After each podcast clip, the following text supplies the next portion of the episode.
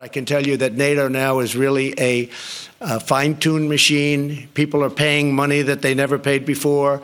Uh, they're happy to do it. And the United States is being treated much more fairly. Das Handelsblatt Morning Briefing von Sven Affüppe. Guten Morgen allerseits.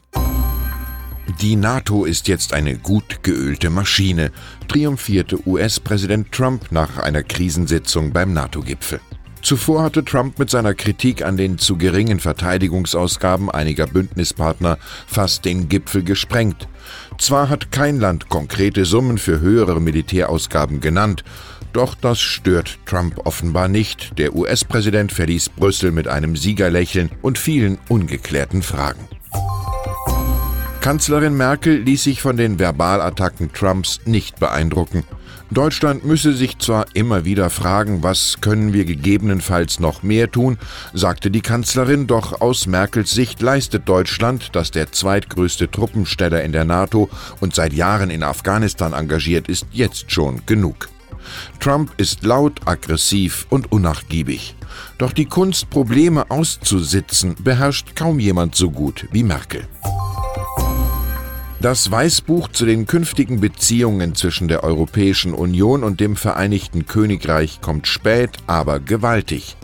Statt auf einen harten Brexit setzt die britische Regierung nun auf einen prinzipientreuen und pragmatischen Ausstieg. Im Zentrum steht eine Freihandelszone zwischen Großbritannien und der EU. Die Arbeitnehmerfreizügigkeit will man dagegen stark beschneiden. Das Papier ist eine Provokation für die Befürworter eines harten Brexit wie für die EU.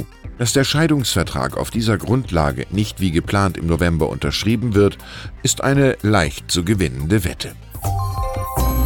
Auf die höfliche Frage vom deutschen Kollegen Seehofer, der mich gefragt hat, aus Deutschland kommende Migranten zurückzunehmen, habe ich genauso höflich gesagt, nein, danke.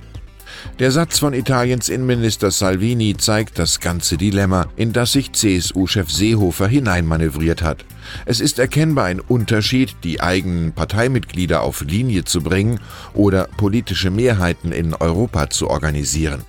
Die nächsten Monate werden zeigen, wie groß die Kluft zwischen Anspruch und Wirklichkeit bei Horst Seehofer ist. Die Lebensversicherung war lange die liebste Geldanlage der Deutschen. Doch in Zeiten dauerhafter Niedrigzinsen verlieren die Policen an Attraktivität. Unsere Titelgeschichte Magere Zeiten beschreibt den schleichenden Niedergang der Lebensversicherung, den in Europa wahrscheinlich nur ein Mann wirklich stoppen kann, EZB-Präsident Mario Draghi.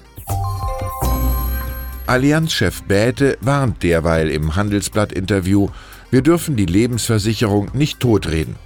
Zwar würde er heute auch keine klassische Garantiezinspolice mehr empfehlen, aber ansonsten sei die Lebensversicherung weiter ein sinnvolles Produkt zur Altersvorsorge. Wer zu den Pionieren der digitalen Transformation zählen will, muss chippen. Weltweit haben sich bereits 70.000 Menschen Chips implantieren lassen, mit denen die Haustür geöffnet, das Auto gestartet oder die Rechnung bezahlt werden kann. Mensch und Maschine verschmelzen immer mehr. Von Theodor Heuss gibt es dazu einen tröstlichen Satz. Eines Tages werden Maschinen vielleicht nicht nur rechnen, sondern auch denken. Mit Sicherheit werden sie aber niemals Fantasie haben. Ich wünsche Ihnen ein erholsames, analoges Wochenende. Herzliche Grüße, Ihr Sven Affebe.